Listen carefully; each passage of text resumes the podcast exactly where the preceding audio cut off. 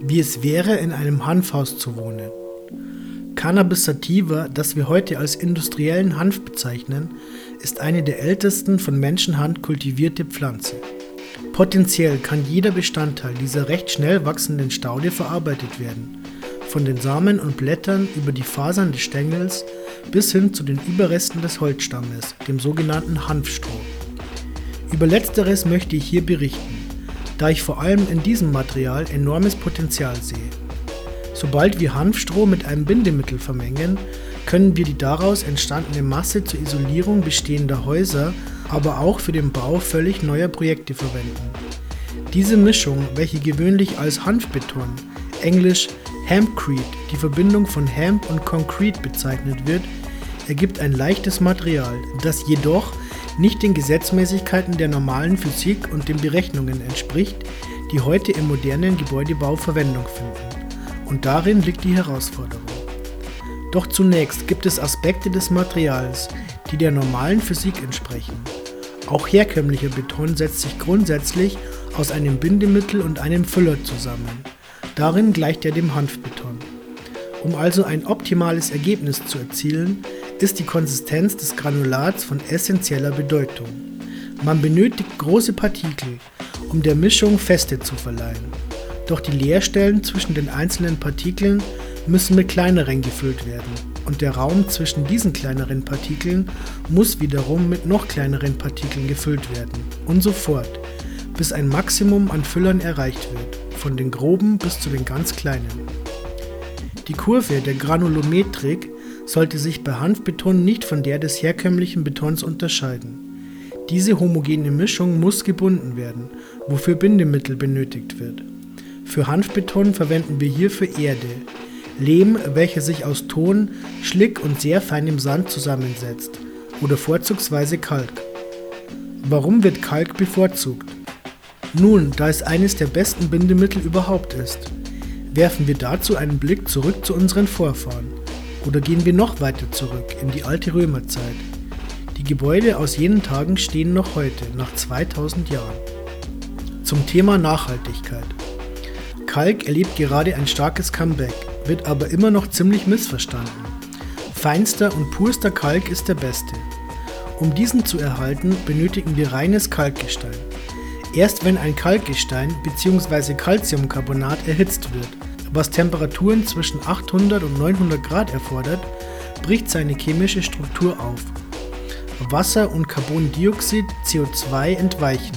Übrig bleibt Calciumoxid oder CaO, ein äußerst reaktionsfreudiges Material, das wir Brandkalk nennen, französisch Chaux vive, englisch Quicklime. Vermischt man Brandkalk mit Wasser, entsteht Löschkalk, französisch Chaux hydraté, englisch Hydrated Lime, auch gelöschter Kalk oder Calciumhydroxide, CaOH2 genannt. Unsere Vorfahren verwendeten große Mengen an Wasser, um den sogenannten Fettkalk zu erhalten. Moderne Technologie ermöglicht uns heute, ein Kalkpulver herzustellen, das um einiges leichter zu verarbeiten ist. Wenn man nun diesen Löschkalk benutzt, um Mörtel, Putz, Farbe oder ähnliches herzustellen, reagiert dieser auf das CO2 in der Luft. Er fängt an zu versteinern und zu Calciumcarbonat zu werden, also praktisch wieder zu seiner Ausgangskonsistenz zurückzukehren. Der Kreis schließt sich, denn das CO2, das zuvor entweicht war, wird durch den Erhitzungsprozess wieder absorbiert. Typisch für diesen bereits carbonisierten Kalk ist seine Luftdurchlässigkeit, welche der Mikroporosität des Materials geschuldet ist. Guter Kalkputz könnte die Feuchtigkeit im Hausinneren ideal regulieren.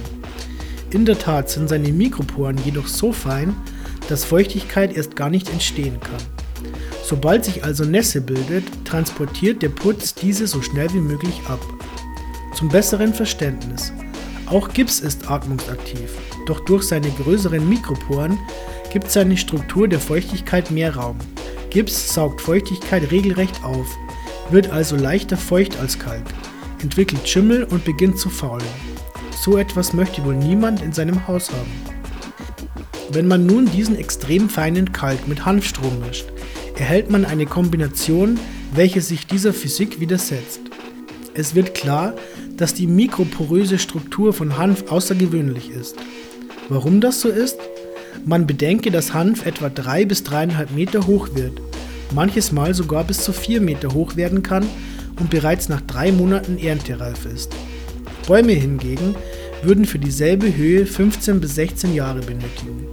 Einzig Bambus ist in Sachen Wachstumsgeschwindigkeit noch effizienter als Hanf. Die natürliche Kapazität von Hanf ist es, Wasser und Nährstoffe in einer außergewöhnlichen Geschwindigkeit zu transportieren. Zuständig dafür ist ein äußerst ausgeklügeltes System innerhalb des Stammes.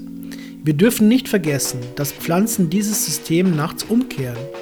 Dann transportieren sie das CO2 aus der Luft in die Wurzeln und in die Erde, wo Mikroorganismen und Myzel davon profitieren und daraus wiederum Nahrungsinhaltsstoffe für die Pflanze generieren. Ein wunderbarer Kreislauf. Nun mag man davon ausgehen, dass in der Hanfkalkmischung spezielle Vorgänge zu erwarten sind. Dem ist auch so. Besonders im Winter bildet sich im Inneren eines Hauses viel Feuchtigkeit. Warme Heizungsluft, unser Atem, Waschen, Kochen und so weiter. Damit kreieren wir jede Menge feuchter Luft, was zu einer hohen Luftfeuchte führt. Draußen jedoch ist es kalt. Die Luft ist um einiges trockener und die Luftfeuchte daher sehr gering. Somit wird Feuchtigkeit durch die Wände in das Haus gedrängt, was jede Menge potenzieller Probleme auf den Plan ruft. So beispielsweise die Bildung von Kondenswasser, die Überschreitung von Sättigungsgrenzen oder schlicht und ergreifend feuchte Wände, aber auch vieles andere mehr. Heute werden in modernen Gebäuden Dampfsperren eingebaut, welche die Kondensation verhindern, jedoch Feuchtigkeitsprobleme und Schimmel entstehen lassen können. Um das zu verhindern, werden Zwangslüftungssysteme eingebaut. Diese stetigen Energiefresser sind jedoch ziemlich kostenintensiv. Legt man dieses Problem auf Kleidung um, stellen wir uns vor, Plastik zu tragen. Das Material ist nicht atmungsaktiv und wir beginnen zu schwitzen und erkälten uns. Qualitativ hochwertige Kleidung sollte atmungsaktiv sein, während sie uns dennoch trocken und warm halten muss. Ebenso und sogar noch etwas effizienter verhält es sich mit Hanfkalk. Der Kalk nimmt zwar die Luftfeuchtigkeit auf, gibt sie aber gleich an das Hanfstroh ab, das, wie zuvor gezeigt, über ein besonders effizientes Kapillarsystem verfügt. Dieser Prozess zwingt die Feuchtigkeit zu einer Phasenumwandlung, um ihr zu ermöglichen, in die Hanfstruktur einzudringen. Dadurch entsteht Hitze, worauf sich die Energie in der Luftfeuchtigkeit in kalorische Energie umwandelt. Das bedeutet nun nicht nur, dass das Problem der unterschiedlichen Temperaturen gelöst ist, sondern auch, dass sich die thermische Isolierung des Hanfkalks verbessert, je kälter es draußen ist. Kurz gesagt, je kälter die Außenluft ist, desto besser greift die Wärmeleitfähigkeit von Hanfkalk. Es entwickelt sich somit ein dynamischer Prozess. Dass das alles nicht bloß an den Haaren herbeigezogen wurde, bestätigt eine kürzlich durchgeführte Studie an der Universität in Bath, in der ein Team von Spezialisten eben diesen Prozess belegen und messen konnte. Wenn man das nun in Kombination mit der Wärmeträgheit, der Kapazität, Wärme über lange Zeit zu speichern betrachtet, erkennt man, dass Hanfkalk in Wahrheit sehr viel besser performt, als jede physikalische Formel dies erwarten ließe. Haben Löschkalk und Hanf nur Vorteile? Um ehrlich zu sein, nein. Die Nachbehandlung von Löschkalk dauert enorm lange. Das ist im heutigen Bauwesen nicht akzeptabel, vor allem da die Verwendung von Beton Zeit erspart. Daher mischen einige Baufirmen Beton zum Hanfkalk, woraus die Bezeichnung Hanfbeton resultiert, welche ich persönlich zu vermeiden suche, weil Beton erstens nicht atmungsaktiv ist und zweitens die Eigenschaften von Hanfkalk maßgeblich verändert. Da durch die Zugabe von Beton Radon verdampft, wird bei der Produktion die doppelte Menge an Energie verbraucht. Die Mischung reagiert zudem mit Wasser. Es formen sich komplizierte Gele, woraufhin CO2 nicht wiedergewonnen wird, sondern es im Gegenteil zu einer äußerst hohen CO2-Bilanz kommt. Viele Baufirmen verwenden Zementkalk. Aber was ist das eigentlich? Und hat dieser Vorteile gegenüber Beton? Ganz klar ja. Ist er aber ebenso gut wie Löschkalk? Definitiv nein. Man mag sich fragen, warum Zementkalk dann überhaupt verwendet wird. Der Hauptgrund besteht darin, dass der Abbindeprozess bei Löschkalk etwas schneller vonstatten geht. Was unterscheidet Zementkalk nun von Löschkalk? Wie ich anfangs erwähnt habe, kann der beste und reinste Löschkalk nur aus reinem Kalkgestein hergestellt werden. Doch Kalkstein findet sich kaum in seiner puren Form. Meist enthält er Lehm. Geologisch gesehen gehören Calciumcarbonat und Lehm zu den wichtigsten Bestandteilen im Boden. Die meisten Kalksteinbrüche sind also mit Lehm kontaminiert, der wiederum aus Silikon, Aluminium und Eisenoxid besteht. Während Temperaturen zwischen 800 und 900 Grad zum Brennen von Kalk ausreichen, benötigt Lehm höhere Werte. Zudem gilt, je mehr Lehm vorhanden ist, desto höher müssen auch die Temperaturen sein und desto höher fällt folglich auch die CO2-Bilanz aus. Und das ist noch lange nicht alles. Der Lehmanteil sorgt mitunter für Veränderungen in der Reaktion des Kalksteins mit Wasser. Gele entstehen, ähnlich wie bei Beton, daher wird Löschkalk auch als Zementkalk bezeichnet. Zudem schließt sich der Kreis nicht mehr so, wie dies bei reinem Löschkalk der Fall ist, der wie wir uns in Erinnerung rufen, anstatt mit Wasser mit dem CO2 aus der Luft fest wird. Zementkalk ist zudem wasserresistenter als Löschkalk, was zwar manches Mal hilfreich sein kann, aber im Inneren eines Hauses keinen Sinn macht. Stellen Sie sich vor, Sie laden Freunde zum Abendessen ein. Würden Sie Ihren Regenmantel anbehalten, während Sie am Tisch zusammensitzen? Nach dem Abbindeprozess weist Zementkalk größere Mikroporen auf. Diese entstehen, da während der Produktion von Gelen Wasser verbraucht wird, dessen Fehlen anschließend zu Öffnungen in der Struktur des Zementkalks führt. Eben das verändert im Anschluss die Fähigkeit Luftfeuchtigkeit zu absorbieren und führt zu einem teilweisen oder völligen Verlust der wärmeerzeugenden Phasenumkehr.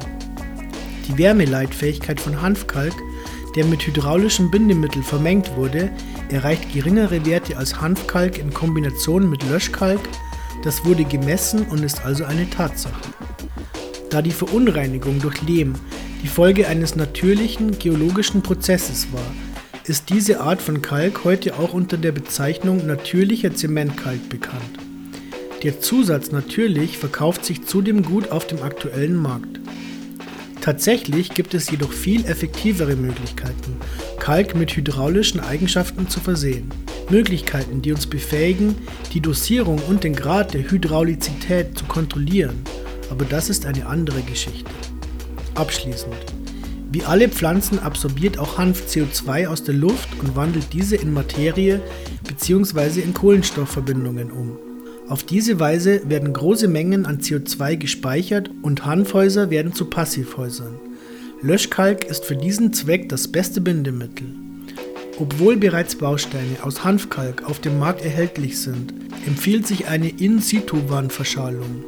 Die Mischung kann von innen oder außen oder von beiden Seiten auf bestehende Wände aufgetragen, aber auch zum Neubau eines Hauses verwendet werden, hauptsächlich auf Pfosten- und Balkenstrukturen anwendbar. Hanfkalk kann als Putz bis zu 8 cm dick aufgetragen werden, mit Hilfe von Schalungsplatten noch dicker. In Frankreich werden zudem oft Mischungen aus Lösch- und Zementkalk verwendet, was jedoch die Baustelle unnötig verkompliziert. Aufgrund der Verwendung natürlicher Zusatzstoffe kann die Schalungsplatte bereits nach nur einer Minute verschoben werden. Auf diese Weise kann extrem schnell gearbeitet werden, sogar schneller als mit einer Spritzmaschine, und es entstehen perfekte und gerade Wände. Darüber hinaus ergibt das Hanfgemisch eine Einheit. Kältebrücken, die bei jeder Verbindung zwischen zwei einzelnen Bausteinen potenziell entstehen können, gehören der Vergangenheit an. Das Material ermöglicht es passionierten Handwerkern, ihr Haus individuell zu gestalten und zu formen, beispielsweise runde Ecken und Strukturen zu kreieren und so der eigenen Wohnung eine Hobbit-Atmosphäre zu verpassen. Wir können in einer basischen Umgebung leben, die den Säuregehalt in der verschmutzten Luft neutralisiert und zudem bis zu einem gewissen Grad vor elektromagnetischen Feldern geschützt sein. Wird eine gesunde Umgebung geschaffen, die sich durch eine konstante Feuchtigkeit und Temperatur auszeichnet. Darüber hinaus können zwischen 50% und 70% an Heizkosten gespart werden. Einheimische Bauern werden angeregt, Hanf anzubauen. Bauen wir unser eigenes Haus. Bauen wir Hanf an.